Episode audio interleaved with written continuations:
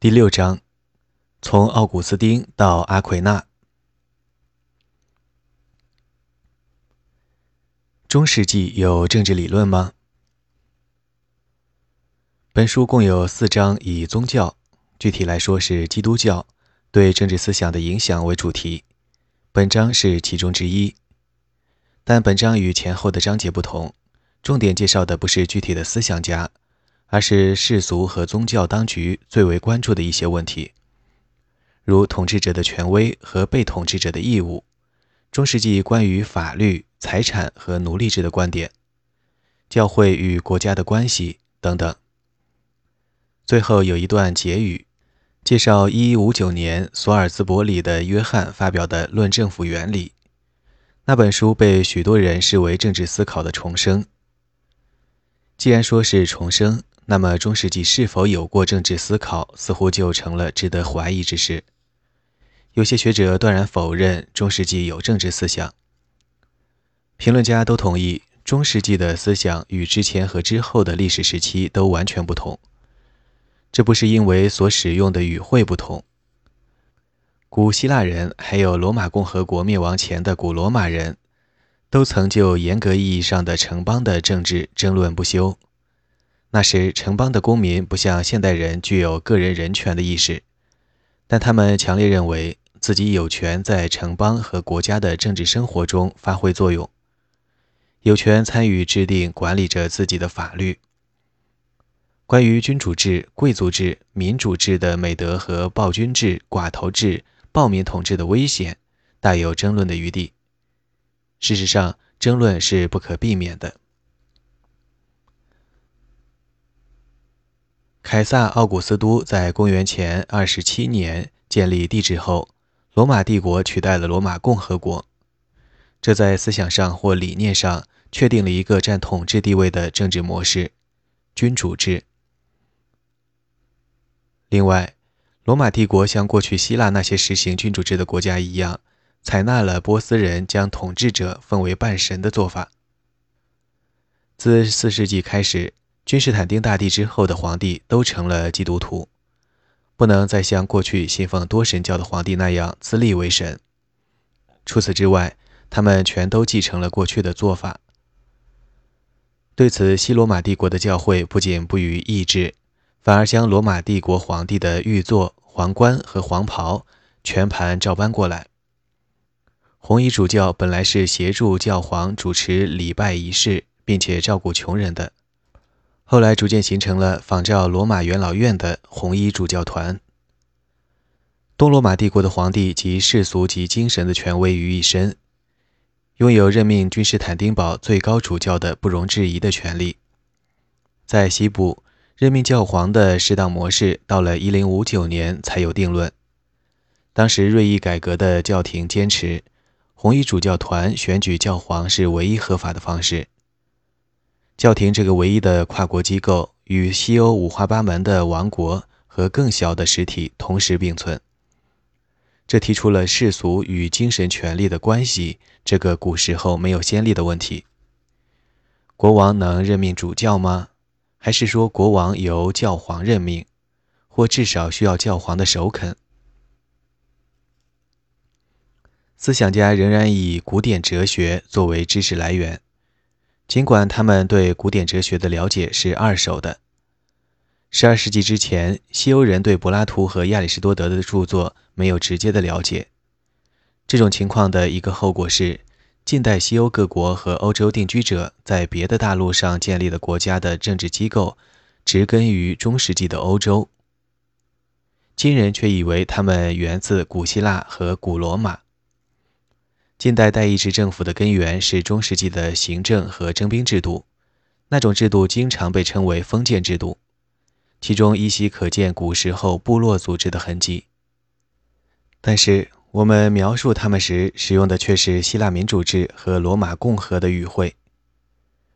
我们所知的代议制政府始自中世纪，当时代表的是地方和群体。时至今日。我们仍然以地理选区为基础来选举立法机构成员，只不过选出来的代表是代表每个公民罢了。英国议会制政府的前身是君主制下国王与议会的制度。美国则把英国的代议制纳入了一个别有渊源的框架，以西塞罗的理想为基础，也许还部分的受了吕西亚联盟启发的共和国。注释：这里的吕西亚联盟是指公元前八世纪小亚细亚临地中海的城市组成的联盟。不过，这种矛盾只是表面上的。西欧中世纪的制度的确受到了古典思想的启迪。尽管那些思想起源于别的地方，波利比奥斯关于混合型政府的思想与中世纪关于国王应听取贵族议会的意见、征税应得到代表平民的机构的认可的思想不谋而合。公元前四世纪和公元前三世纪，希腊人为了共同安全建立起联盟，采用了代议制。吕西亚联盟实行代议制的时间更长得多。公元前四世纪的雅典人或公元前二世纪的罗马人，假使能穿越时空，向十世纪的安格鲁萨克逊人解释古希腊或古罗马的公民概念，听者完全不会有理解上的困难。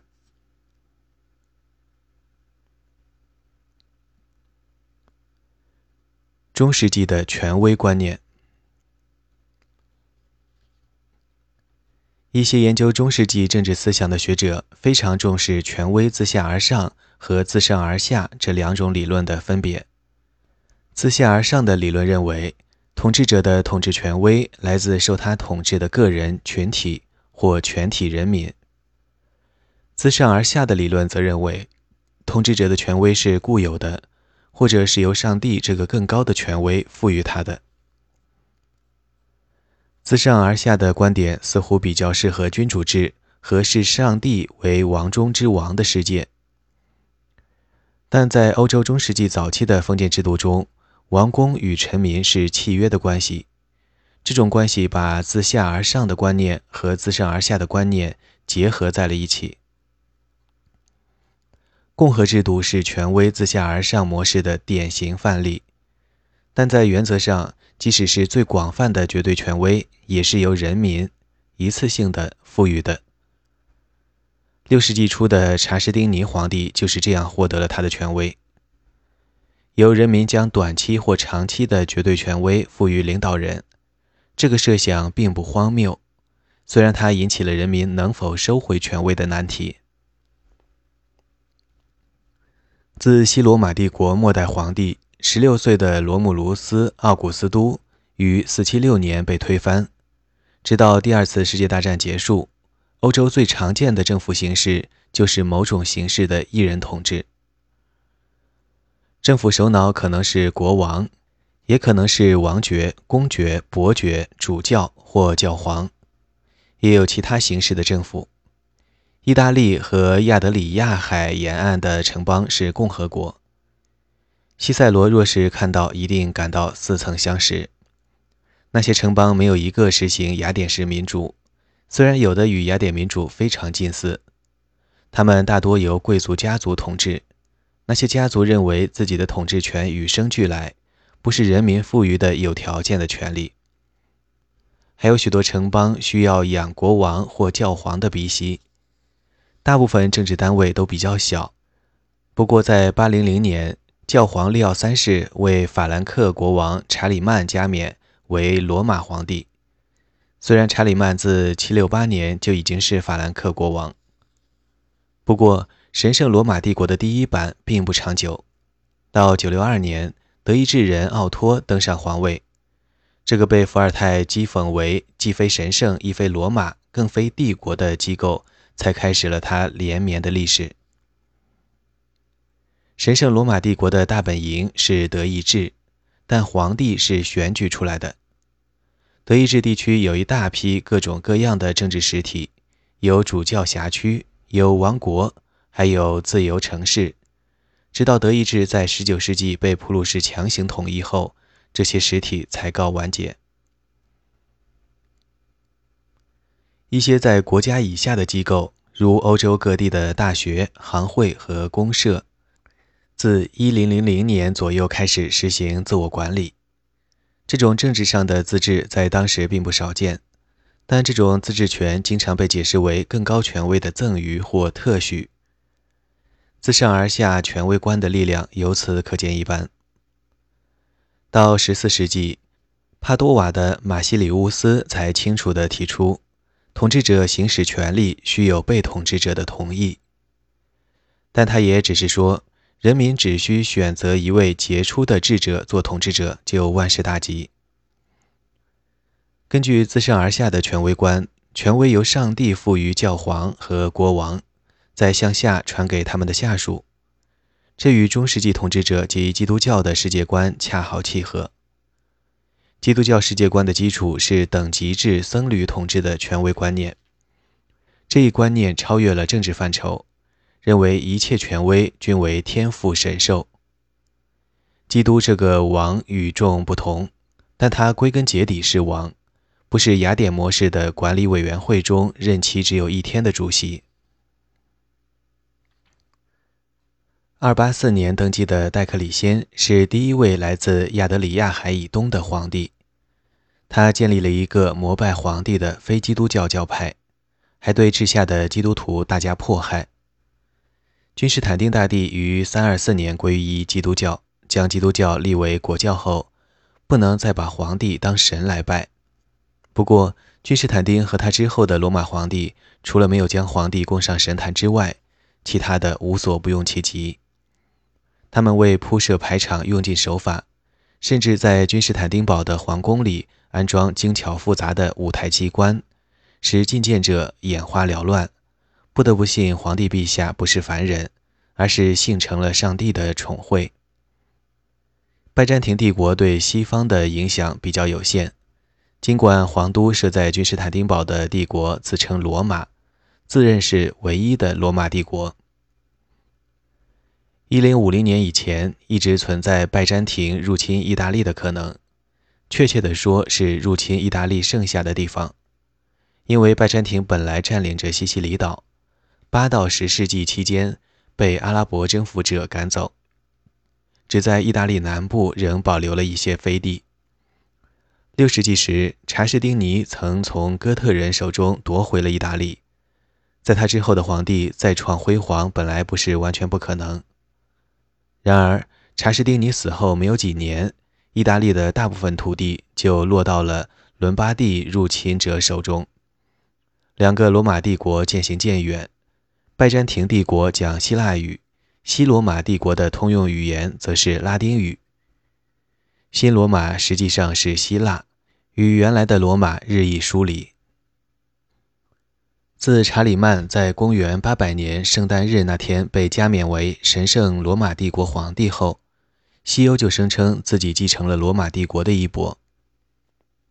随着拜占庭帝国一点点被斯拉夫和穆斯林敌人蚕食，他自称是整个罗马帝国继承者的说法日益站不住脚，他的影响力也日益衰落，因为在礼拜仪式和教义方面。东部教会与西部天主教教会之间的差异日益加大，两者在教义上的分别在不同的问题上有大有小。比如，西欧基督教特别重视圣父、圣子、圣灵的三位一体，而希腊基督教却不认为圣灵是第三位格。他们对涉及教会政治的主要问题的观点也大不相同。这些问题包括。教会和国家谁拥有最终权威？被统治者和统治者各自有哪些责任和义务？世俗和精神权威如何分工？等等。罗马天主教和希腊东正教之间的最后决裂发生在1054年，但在那之前，双方已经就是否应礼拜圣像圣徒发生了争执。在教皇与东正教的大主教谁应服从谁的问题上，也各不相让。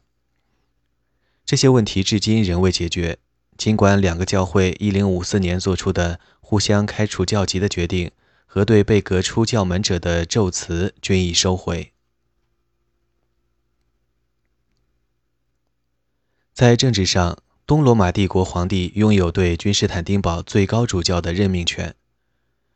这正是罗马天主教廷要尽力避免的。拜占庭皇帝掌握最高权威，君士坦丁堡最高主教由他任命，这一点从来无人质疑。西欧历史上有几段时期，教皇的费力实际由德意志地方的国王和后来的法国国王所决定，但那属于例外情况。国王对教廷行使权力没有法律基础，纯靠恃强凌弱。十四世纪时，法国国王欺负教廷，更是登峰造极，居然将教廷强行迁到阿维尼翁，以便就近监视。教廷的长久奋斗目标就是维持自己采取政治行动的自由。这方面对他有利的一个因素是，西欧的王国为数众多，且大多领土狭小，国王的财力比不上教廷雄厚。拜占庭将所有权力归于一人之手的做法，在西欧不可行，也得不到支持。君士坦丁堡的大主教亦不像教皇，后者掌握着整个天主教教会的最高权力，前者却指挥不了各地的东正教教会。在罗马看来，君士坦丁堡的大主教与其说是教会的主人，不如说是帝国皇帝的奴仆。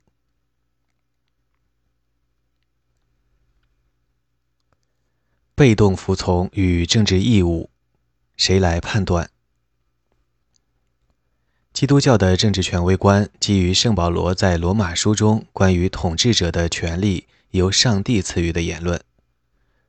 为了良心的安宁，为了死后不受地狱之火的煎熬，必须服从世俗的统治者。这条训诫虽然斩钉截铁、不容分说，却并不能解答所有的问题。其中一个是上帝对宇宙的统治与君王统治权之间的关系。在奥古斯丁看来，因为人的堕落，所以需要政府。政府利用人趋利避害的本性，通过威胁尘世间的惩罚和许诺尘世间的奖赏来掌控人的欲望。至于管控的形式和负责的人员，各地的情况有所不同，但那并不重要。真正重要的是，古典哲学认为自足是大善，城邦是最完美的制度，因为它最能自足。基督徒却知道，人在尘世永远不可能自足，只有在上帝的王国中，才能找到真正的和平与正义。在这个世界上，必须服从现有的统治者。至于统治者是如何登上权位的，这个问题并不相干。对罗马帝国各行省的人民来说，这个回答也许足够了；但对西欧的新国王和王公治下一些实力强大的人来说，他却不总是能令他们满意。他们中间的任何人都可能认为，自己比现任统治者更应该得登大宝，并可能会因此动起刀兵。统治者受命于天。人民为了良心的安宁，也出于对惩罚的惧怕，必须服从于他。不服从者将被罚入地狱。国王是上帝手下的摄政者，他的王位是上帝赋予的。即使国王信奉异教或者是异端，也必须服从他。这是奥古斯丁的一贯立场在政治领域中的反应。他的立场是在宗教行为中，我们尊敬的是圣职和圣礼仪式。不是担任职位的那个人，但是这一观点不能回答统治者的统治是否正义的问题。有些国王是暴君，还有的是通过谋杀前任而登上王位的。拜占庭宫廷中为争王位弑杀亲人是司空见惯的事。国王的王位由上帝赋予，此言并不能说明人民对国王究竟要服从到什么程度。人民的服从必须有一个限度，超过了这个限度就应该抗命。直到16世纪，通常的看法是，如果统治者要求治下人民否定基督，就不能从命。除此之外，必须服从统治者的一切命令。不遵命不意味着有权推翻合法的统治者，只能进行与消极服从相对应的消极抵抗。教徒若是消极抵抗，在多大程度上要做好慷慨赴死的准备？即使在罗马帝国停止迫害基督教之后，天主教内部就此问题仍然争论不休。严格主义者认为，所有基督徒都必须随时准备以身殉教；反对者则不以为然，他们认为上帝更注重我们心中想的，而不是嘴上说的。我们可以在口头上批判基督，但在心里保持对基督的忠诚。奥古斯丁力主将基督徒殉教与他所强烈反对的属于多神教行为的自杀区分开来。罗马当局显然觉得治下的基督徒似乎争先恐后的要当殉教的烈士。如果当局对基督教正面发起攻击，基督徒就不必再服从当局。但即使那样，也不能反叛。那么，基督徒对不攻击基督教的国王又负有什么义务呢？是所有国王都得到了上帝的首肯，还是只有通过合法渠道获得王位的国王才有上帝的保佑？在国王的合法性无可置疑的情况下，是否只有为全体利益治理国家的国王是受命于天，而只顾谋一己私利？或照顾亲信的国王就得不到上帝的眷顾。这些问题都没有明显的答案。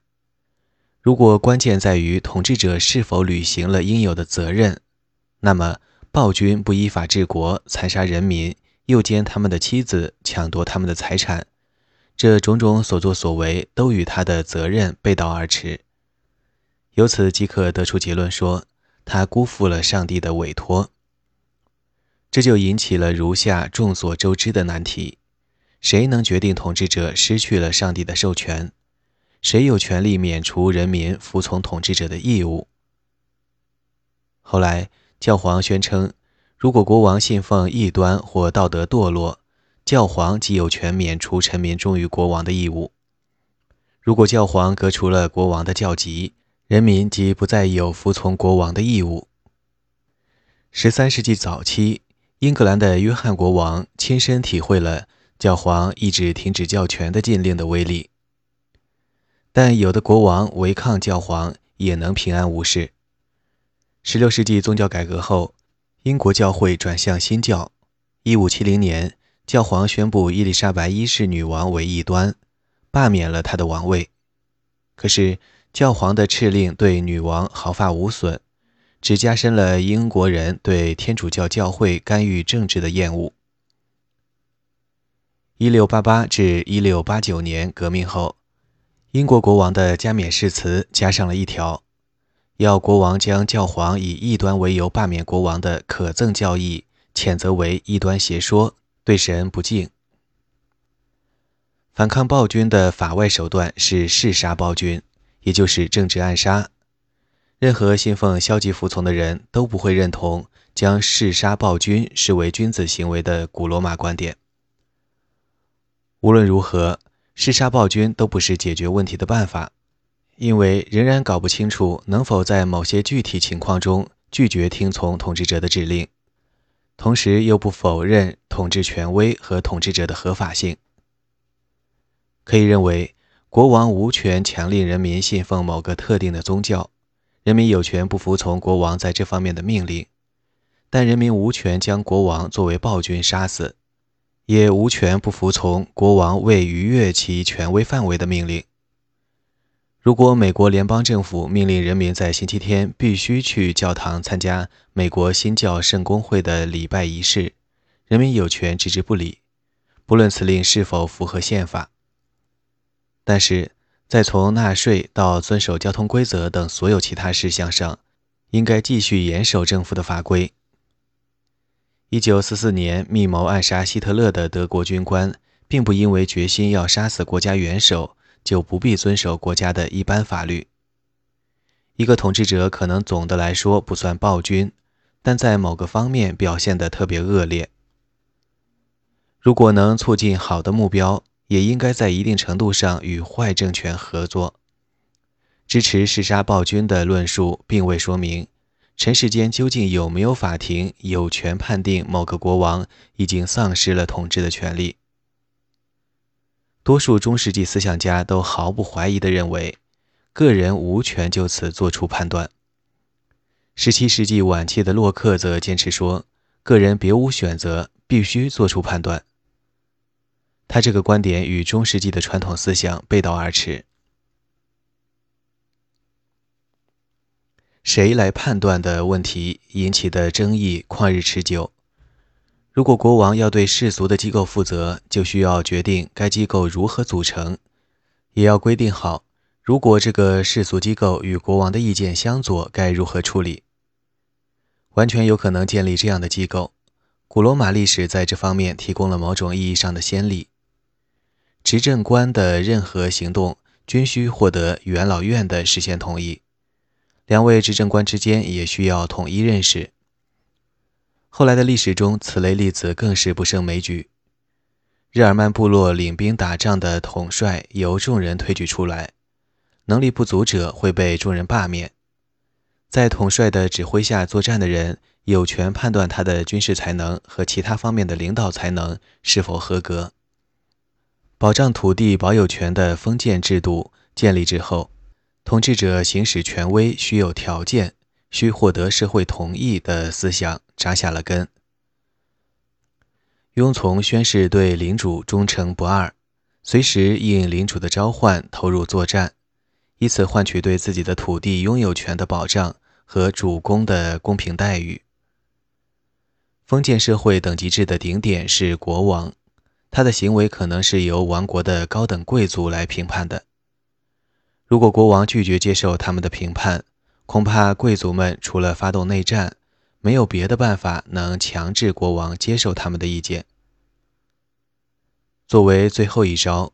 也许国王手下地位最高的封建王侯，例如1215年逼迫英格兰的约翰国王签署大宪章的那些贵族，可以宣布废除国王，免除臣民效忠国王的义务。